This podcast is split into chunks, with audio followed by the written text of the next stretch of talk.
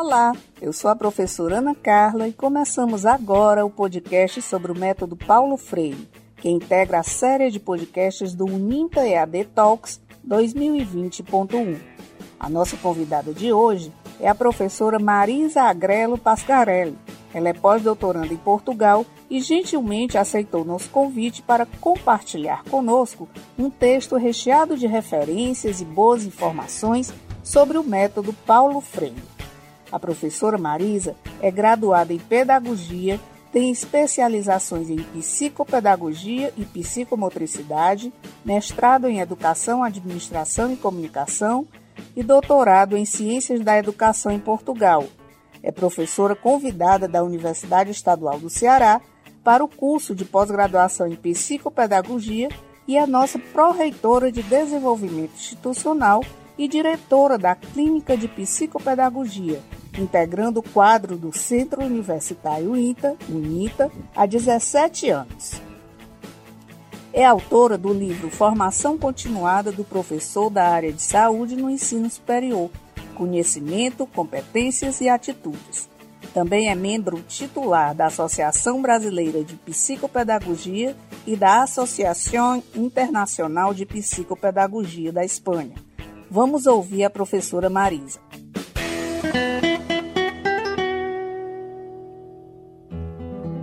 Paulo Freire tem sido conhecido no mundo principalmente pelo seu método.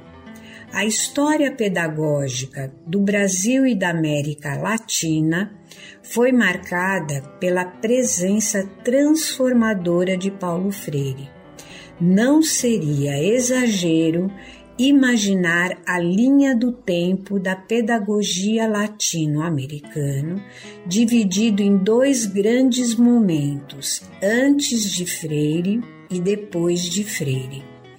Um dos primeiros incentivadores da concepção de educação popular, ele consolidou um dos paradigmas mais ricos da pedagogia contemporânea, que propunha romper com a educação feita para as elites.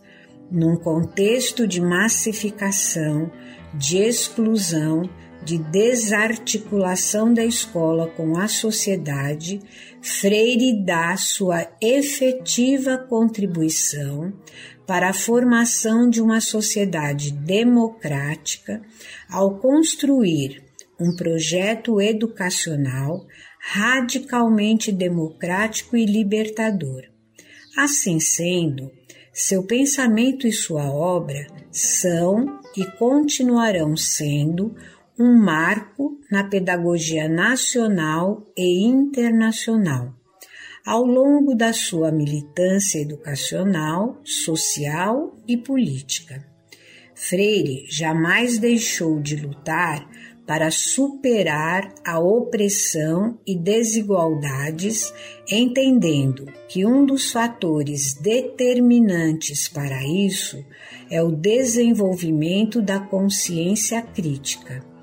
Seu projeto educacional sempre contemplou essa prática, construindo sua teoria do conhecimento com base no respeito pelo aluno na conquista da autonomia e no diálogo enquanto princípios ético-metodológicos.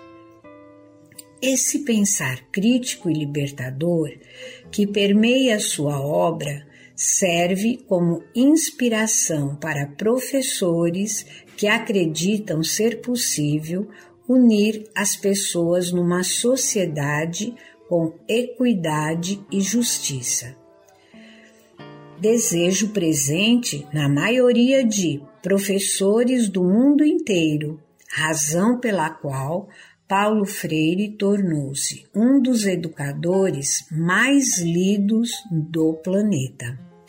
Sua teoria do conhecimento tem sido recriada ao longo do tempo e as teses que surgem a partir dela apontam para a construção de novos paradigmas educacionais e a constante recriação da praxis pedagógica libertadora.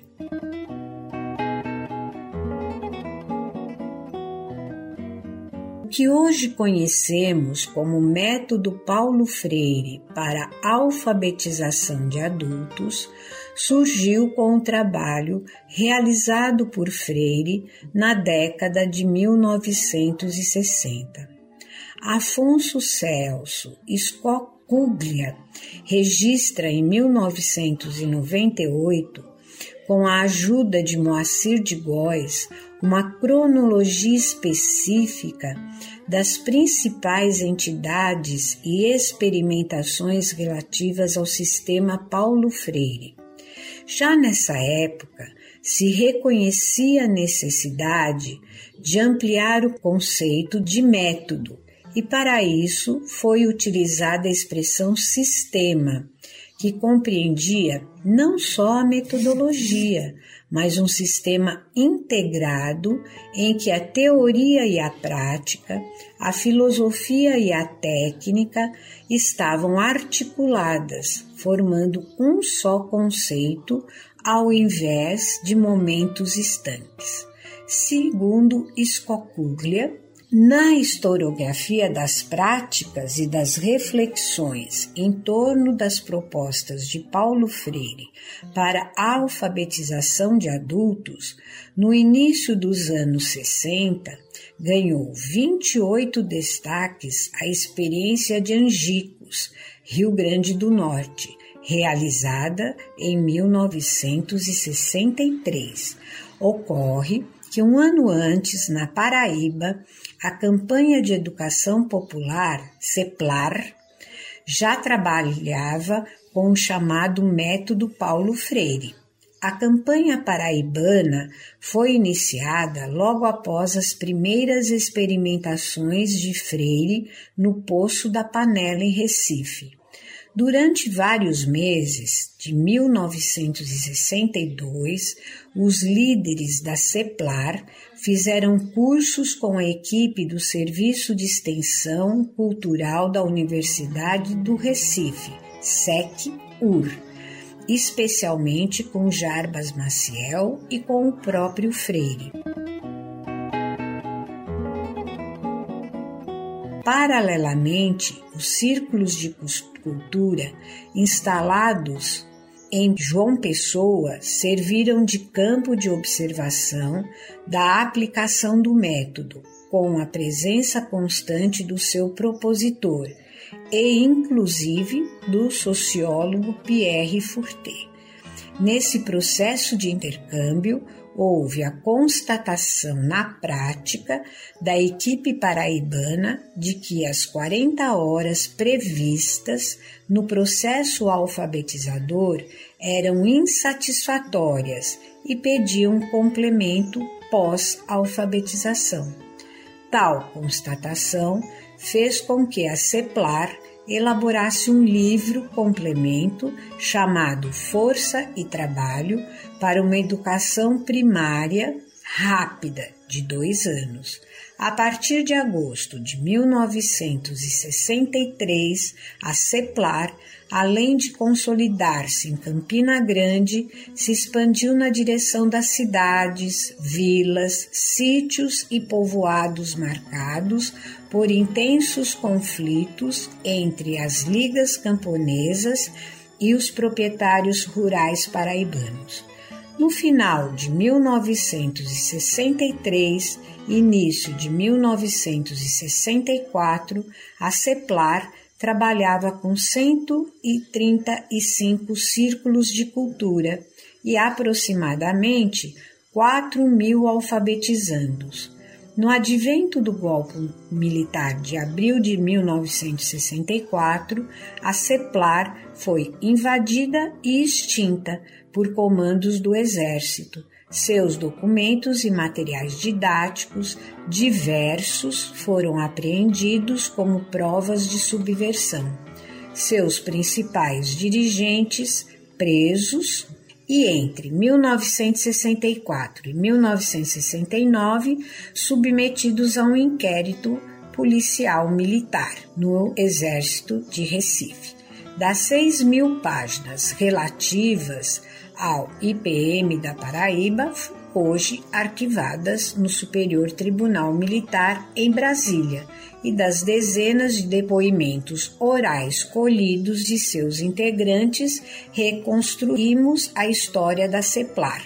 Essa história resgata um elo ainda desconhecido da construção inicial do que posteriormente foi amplamente disseminado como método Paulo Freire. O Brasil vivia nesse período uma fase de grandes mudanças impulsionadas pelo modelo do nacional desenvolvimentismo de Juscelino Kubitschek, que tinha como slogan 50 anos em 5, mostrando a necessidade de busca de um crescimento acelerado pelo nacional populismo de João Goulart, que culminou com as reformas de base e o golpe civil-militar em abril de 1964. Em 1960, ainda nesse espírito de euforia desenvolvimentista, foi assinada a Ata de Bogotá, um acordo entre os países da América Latina e o governo estadunidense, que pedia medidas de melhoramento social e desenvolvimento econômico e mencionava modernos métodos de instrução maciça para eliminação do analfabetismo. O Nordeste brasileiro se configurava então como a região de maior concentração de pobreza em função do processo de colonização que ali, ali se iniciara instaurando uma economia com base no latifúndio e monocultura e, consequentemente, com má distribuição de renda. Somado a esses fatores, existiam ainda os problemas climáticos, geográficos, populacionais, econômicos, que contribuíam para gerar uma situação de insatisfação agravando sobremaneira os conflitos sociais já presentes em todo o país. Esta situação de desequilíbrio social permitiu aflorar um grande contingente de trabalhadores rurais que se viram, pelos motivos já citados, alijados de toda e qualquer possibilidade de acesso à escola formando um grande contingente de excluídos da participação social pela condição de analfabetos. Todo esse cenário de desenvolvimento nas mais diferentes áreas gerou o fortalecimento das atividades culturais e políticas. O momento era propício para reformas, principalmente no campo da educação que apresentava um quadro carente de intervenção de toda a natureza e, em especial, na alfabetização de jovens e adultos.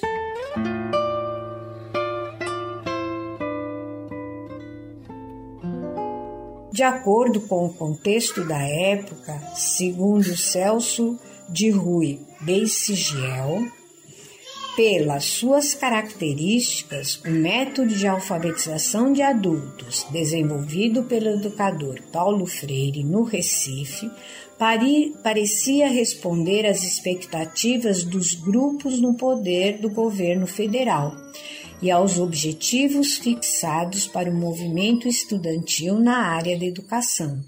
O autor, há mais de 15 anos, vinha acumulando experiências no trato da alfabetização de adultos em áreas urbanas e rurais.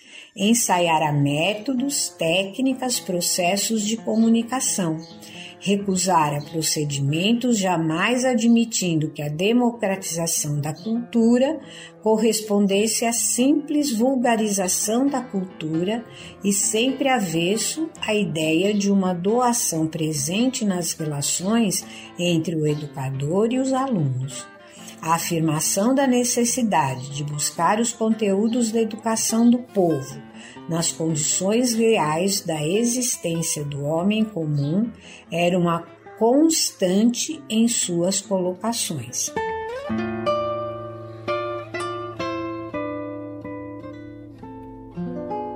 A partir de 1961, no Centro de Cultura e no Círculo de Cultura do Movimento de Cultura Popular do Recife, estas diretrizes começavam a encontrar mecanismos rigorosos de pronta realização na prática educativa.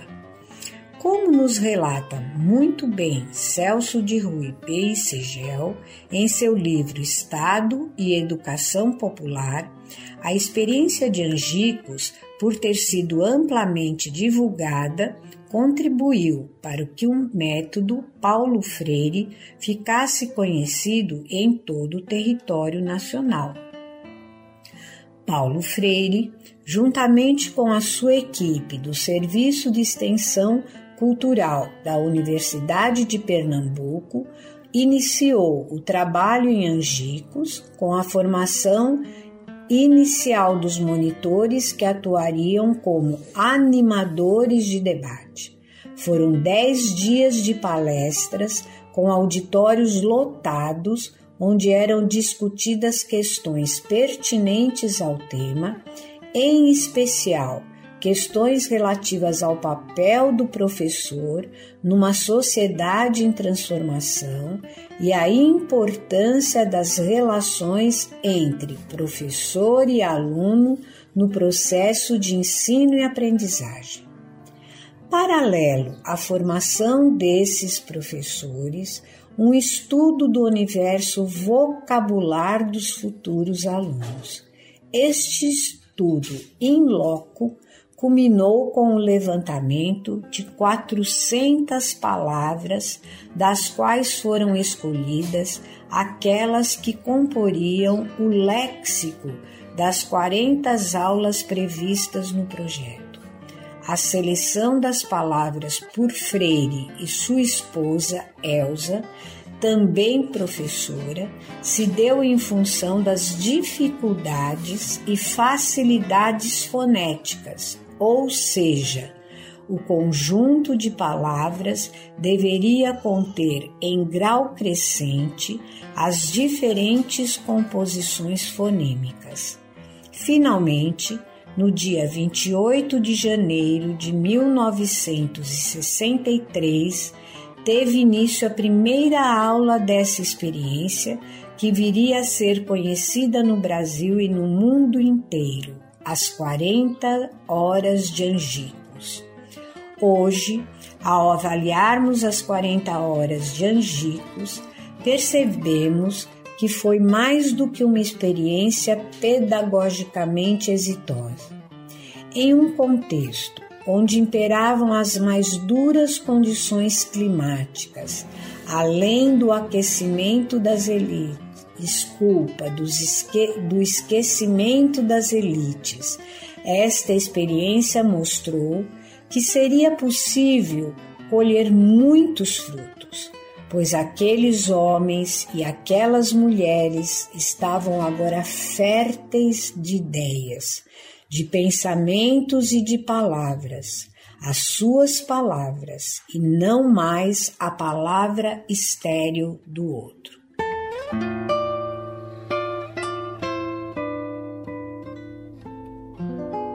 Paulo Freire falava em sociedade em trânsito, de uma sociedade velha para uma nova. Baseava-se nelas. Álvaro Vieira Pinto falava da passagem da consciência ingênua para uma consciência crítica, como uma passagem automática que seria promovida pelo próprio processo de desenvolvimento do país. Freire falava em consciência intransitiva, homem, coisa, que não se relaciona com a natureza, consciência transitiva e transitiva crítica por meio de uma ação conscientizadora. Ele acreditava ser possível passar da transitividade ingênua para a transitividade crítica, mas esse salto se daria por intermédio da educação. Freire defendia a ideia de se construir uma sociedade livre, justa, tendo educação como instrumento na construção dessa sociedade do futuro. Para isso, acreditava num processo educativo que favorecesse a construção da personalidade democrática. Freire defendia uma educação que favorecesse o exercício permanente da perspectiva crítica. O seu método de alfabetização apresenta isso pois conseguiu propor uma prática educativa que possibilitava a prática da democracia, do diálogo, da criticidade. Por esse motivo, Freire começava a virar o patrimônio do pensamento pedagógico da época, na medida em que propunha uma educação voltada para os problemas do nosso tempo. Essa teorização dos problemas cotidianos é um marco em nossa história da educação e é o diferencial da metodologia freiriana. Quando Paulo Freire foi trabalhar com alfabetização no Nordeste brasileiro, deparou-se com os setores mais oprimidos da população Trabalhou com a identidade, com as histórias de vida de cada alfabetizando. Levou os trabalhadores a discutirem sobre suas experiências para compreender e adquirir controle sobre os condicionamentos de sua existência. No entanto, Freire não se colocava com objetivos revolucionários tal como se compreende a revolução. Ele tinha um projeto de transformação pelo voto consciente.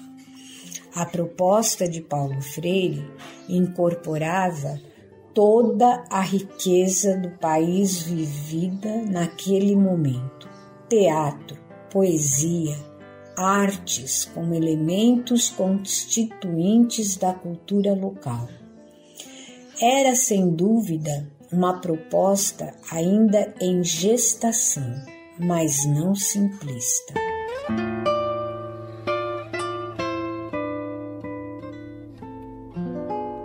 Na proposta freiriana, o processo educativo está centrado na mediação educador-educando. Parte-se dos saberes dos alunos Muitas vezes, o aluno adulto, quando chega à escola, acredita não saber nada, pois sua concepção de conhecimento está pautado no saber escolar. Um dos primeiros trabalhos do professor é mostrar ao aluno que ele sabe muitas coisas, só que esse conhecimento só está desorganizado. À medida que o educador vai relacionando os saberes trazidos pelos alunos com os saberes escolares, o aluno ou o educando vai aumentando sua autoestima, participando mais ativamente do processo. Com isso, melhora também a sua participação na sociedade, pois ele assume o maior protagonismo, ele faz o saber seu, agindo como sujeito no processo de transformação social.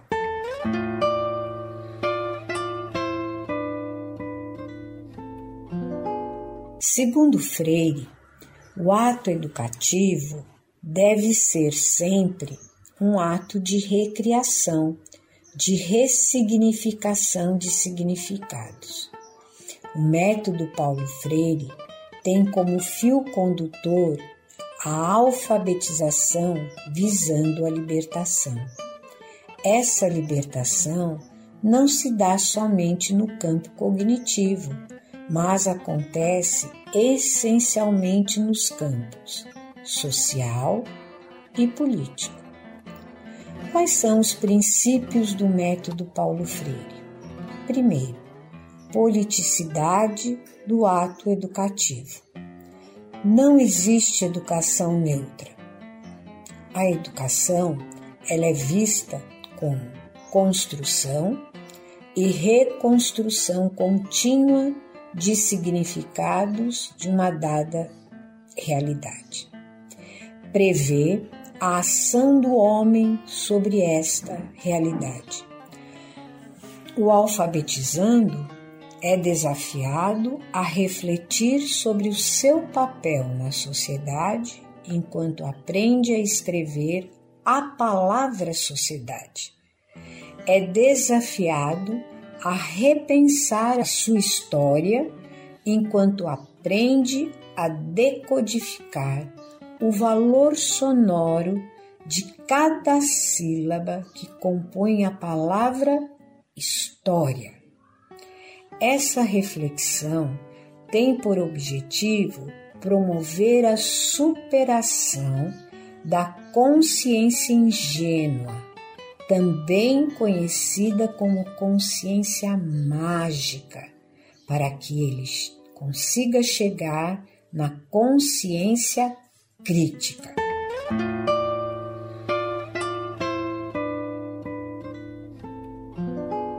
Na experiência de Angicos, assim como em outros lugares onde foi adotado o método, as salas de aula se transformam em fóruns de debate, ou se transformaram, denominados círculos de cultura.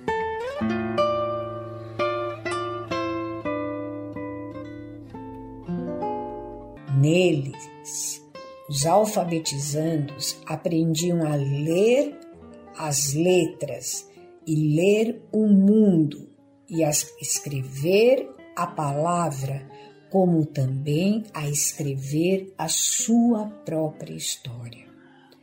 O professor, contrariando a visão tradicionalista que atribui a ele papel privilegiado de detentor do saber, ele é denominado animador de debates e tem o papel de coordenar o debate, problematizar as discussões para que opiniões e relatos surjam. Os alfabetizandos, ao dialogar com seus pares e com o professor sobre o seu meio e a sua realidade, tem a oportunidade de desvelar aspectos dessa realidade que até então poderiam não ser perceptíveis. Segundo, dialogicidade do ato educativo. Consiste no engajamento do indivíduo na luta por transformações sociais. A base da pedagogia, do método Paulo Freire, é o diálogo. A relação pedagógica necessita ser, acima de tudo, uma relação dialógica. Essa premissa ela está presente no método Paulo Freire em diferentes situações, entre o educador e o aluno, entre o aluno e o educador e o objeto de conhecimento, entre natureza e cultura.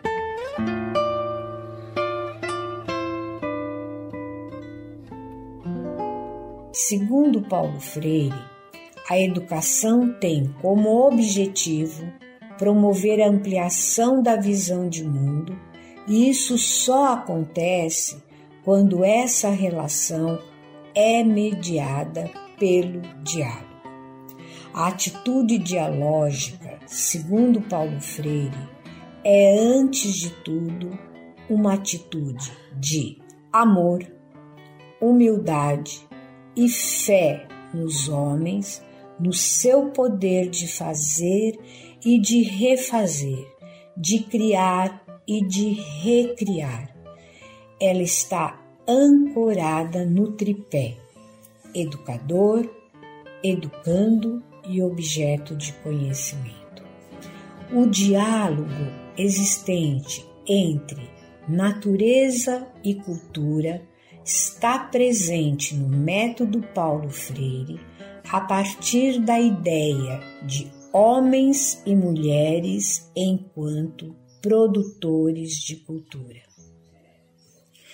Em entrevista concedida a Nilceia Lemos Pelandré em 14 de abril de 1993, Paulo Freire disse o seguinte: Eu preferia dizer que não tenho método, o que eu tinha quando muito jovem, há 30 ou 40 anos, não importa o tempo, era curiosidade de um lado e o compromisso político do outro em face dos renegados, dos negados, dos proibidos de ler a palavra relendo o mundo.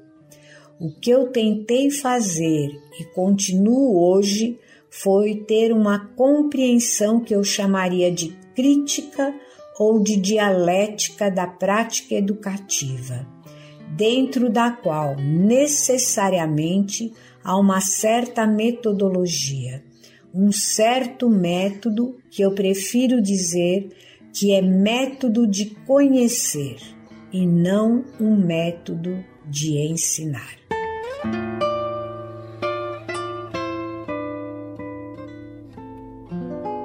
Essa insistência em classificar a metodologia de Freire em termos de método ou sistema se dá pelo fato de compreender uma sequenciação das ações, ou melhor dizendo, de estruturar-se em momentos que, pela sua natureza dialética, não são estanques, mas estão interdisciplinarmente ligados entre si. Qual é o primeiro momento? é a investigação temática, é uma pesquisa sociológica, investigação do universo vocabular e o estudo dos modos de vida da localidade, um estudo da realidade dos sujeitos. Segundo Beissegel, o método começava por localizar e recrutar os analfabetos residentes na área escolhida para os trabalhos de alfabetização. Prosseguia mediante entrevistas com os adultos inscritos nos círculos de culturas e outros habitantes selecionados entre os mais antigos e os mais conhecedores da realidade Registravam-se literalmente as palavras dos entrevistados a propósito de questões referidas às diversas esferas de suas experiências de vida no local. Questões sobre experiências vividas na família, no trabalho, nas atividades religiosas, políticas, recreativas, entre outras o conjunto das entrevistas oferecia à equipe de educadores uma extensa relação das palavras de uso corrente na localidade. Essa relação era entendida como representativa do universo vocabular local e dela se extraíam as palavras geradoras, unidade básica na organização do programa de atividades e na futura orientação dos debates que teriam lugar nos círculos de cultura. Esse mergulho na vida do aluno fará o professor emergir com um conhecimento maior do seu grupo classe, tendo condições de interagir no processo, ajudando a definir seu ponto de partida, que irá traduzir-se no tema gerador geral.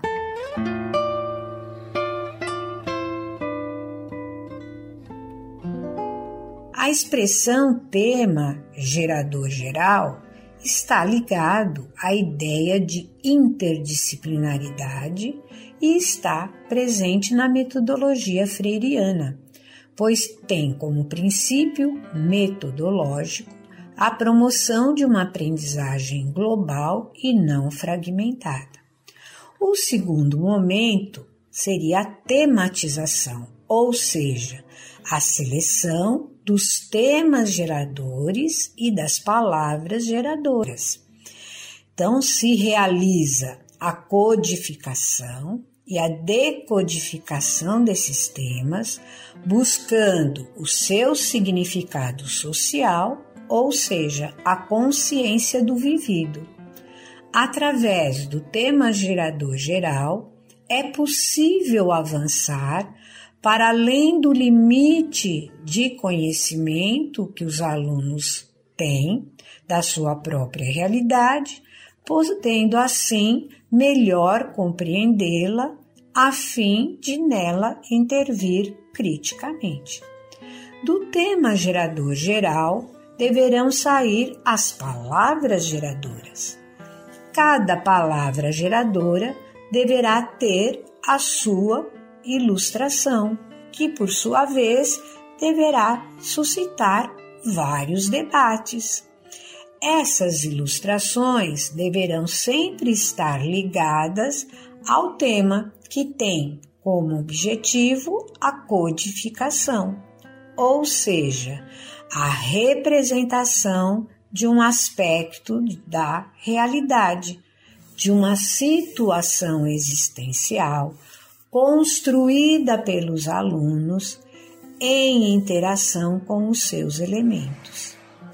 Após essa etapa, que é o estudo da realidade, passa-se a seleção das palavras geradoras que vão obedecer a três critérios básicos. Primeiro, elas devem necessariamente estar inseridas no contexto social dos alunos.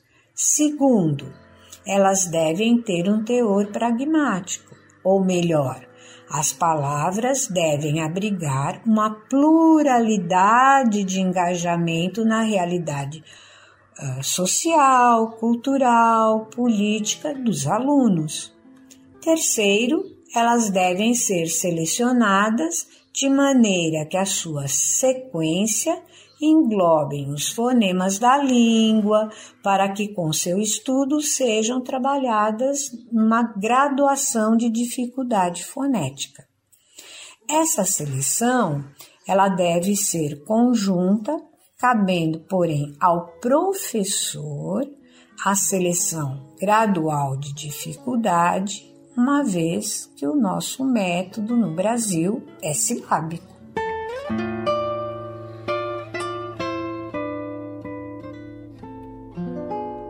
Em seu livro Educação como Prática da Libertação, Freire propõe a execução prática do método em cinco fases, a saber: primeiro, levantamento do universo vocabular dos grupos com que se irá trabalhar.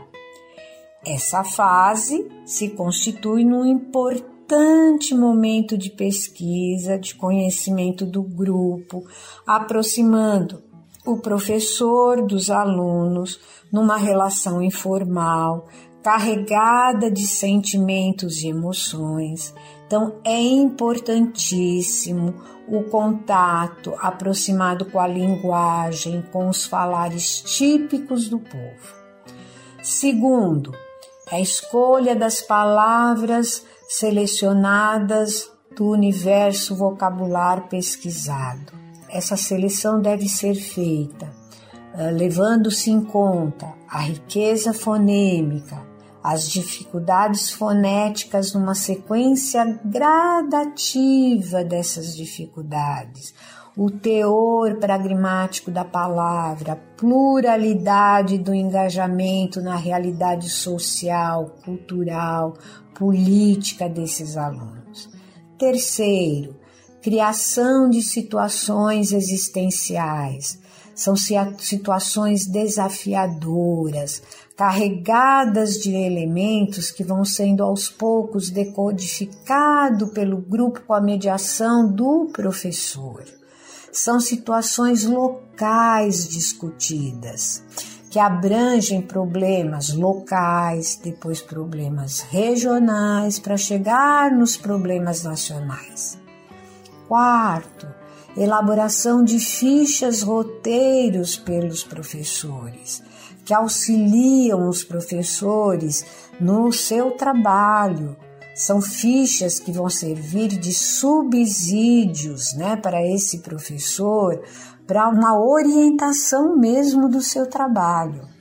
E quinto, na elaboração dessas fichas, vai se englobar a decomposição das famílias fonêmicas, correspondendo aos vocábulos geradores. Esse material pode ser confeccionado ou em forma de slides, ou em formas de fichas, ou em formas de desenhos, recortes, colagens e cartazes, da forma que for mais fácil, tanto para o para os professores quanto para os alunos acompanharem.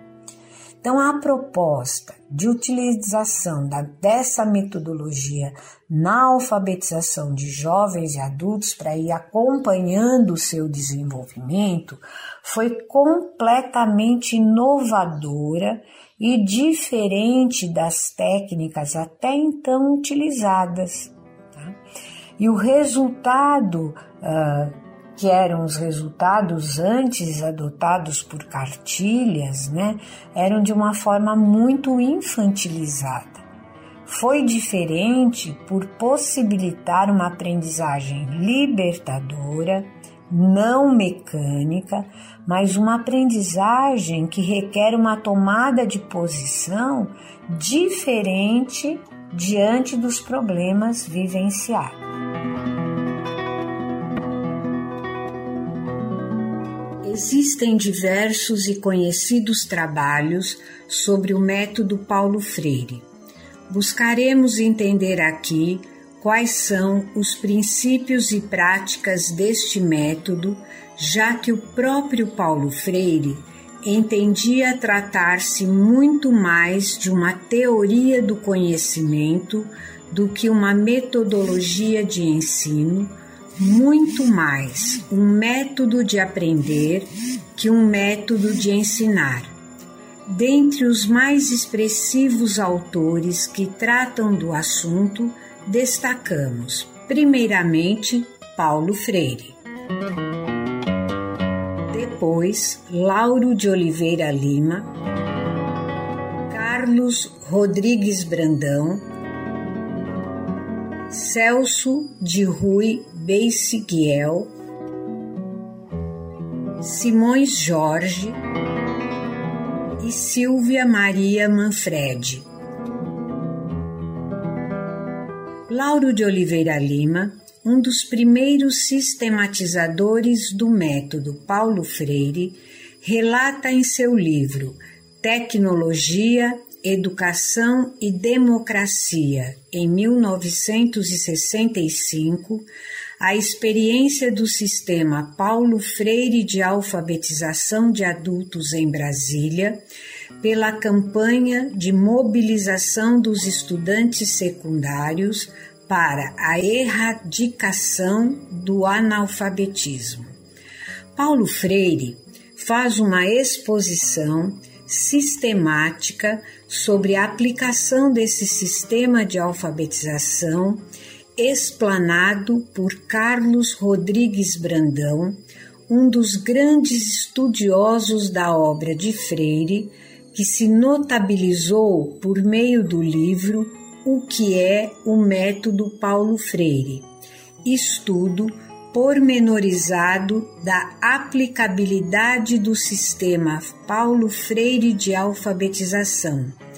Nesse trabalho, ele retoma as ideias publicadas nos Quadernos del Crefal, número 3, com o título É o método Paulo Freire para a alfabetização de adultos publicado no México em 1977. Muitas outras obras foram produzidas pelo autor, situando-o como um dos maiores pesquisadores do pensamento freiriano.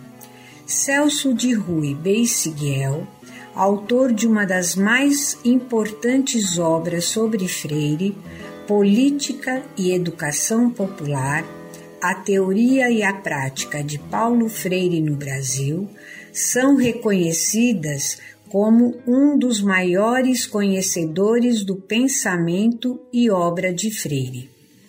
Além desse expressivo trabalho, escreveu também o livro Estado e Educação Popular, um estudo macro-sociológico das origens e vicissitudes da educação de adultos na sociedade brasileira. Importante contribuição para o conhecimento e avaliação das relações entre Estado e educação popular. Simões Jorge, também estudioso de Freire, publicou, entre outras obras, A Ideologia de Paulo Freire, em 1979, obra que descreve a gênese do pensamento freiriano, a dimensão dialética de sua proposta de educação e a teoria da consciência e seus diferentes níveis. Perspectiva de uma metodologia antropológica de libertação em Paulo Freire, em 1977, estudo que parte do princípio de que, em Freire, a liberdade é a vocação natural de todo ser humano. Essa liberdade, entretanto, lhe é negada pelas diferentes e múltiplas formas de opressão. Para vencer a luta contra a opressão, a única alternativa viável, segundo o autor, se encontra na filosofia do diálogo de Freire, pois somente por meio dela o indivíduo chega à autêntica libertação. Sem ódio nem violência, a perspectiva da liberdade, segundo Paulo Freire, em 1981, ele discute com dois componentes básicos do pensamento educacional, que é o diálogo e a libertação, com pontos centrais de seu humanismo em função crítica do seu método em 1979. O autor analisa a educação proposta por Freire como processo sociopolítico para a libertação. Libertação, uma alienação, a metodologia antropológica de Paulo Freire, obra que ressalta o conceito de ser humano no pensamento de Freire e afirma que a sua vocação ontológica é a libertação em relação às forças opressoras que visam a sua alienação.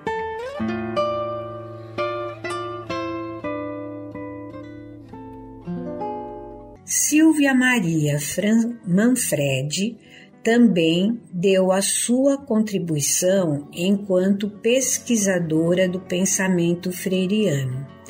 Dentre suas publicações sobre o assunto, podemos destacar o livro uma interpretação sociológica do Programa Nacional de Alfabetização, instituído pelo Decreto número 53.487 465, de 21 de janeiro de 1964. Estudo sobre o Programa Nacional de Alfabetização, que culminou na implantação do método Paulo Freire, numa campanha nacional de alfabetização de adultos. O trabalho ainda estuda a proposta educacional elaborada por Freire e uma análise histórico-cultural do contexto sociopolítico da época. A expressão método Paulo Freire foi utilizada nesses estudos como metodologia resultante de um contexto sociopolítico situado num momento histórico. Nós a utilizamos numa compreensão abrangente. O método Paulo Freire, portanto, ele continua vivo, em evolução, entre aqueles que trabalham com as suas ideias e um embasamento referencial teórico de suporte né, científico muito amplo. Freire sempre reafirmou a necessidade de recriação constante em toda e qualquer prática educativa, inclusive no seu método em questão. Eu espero ter colaborado um pouco nesse postcard com vocês e estou à inteira disposição sempre que necessário. Muito obrigada.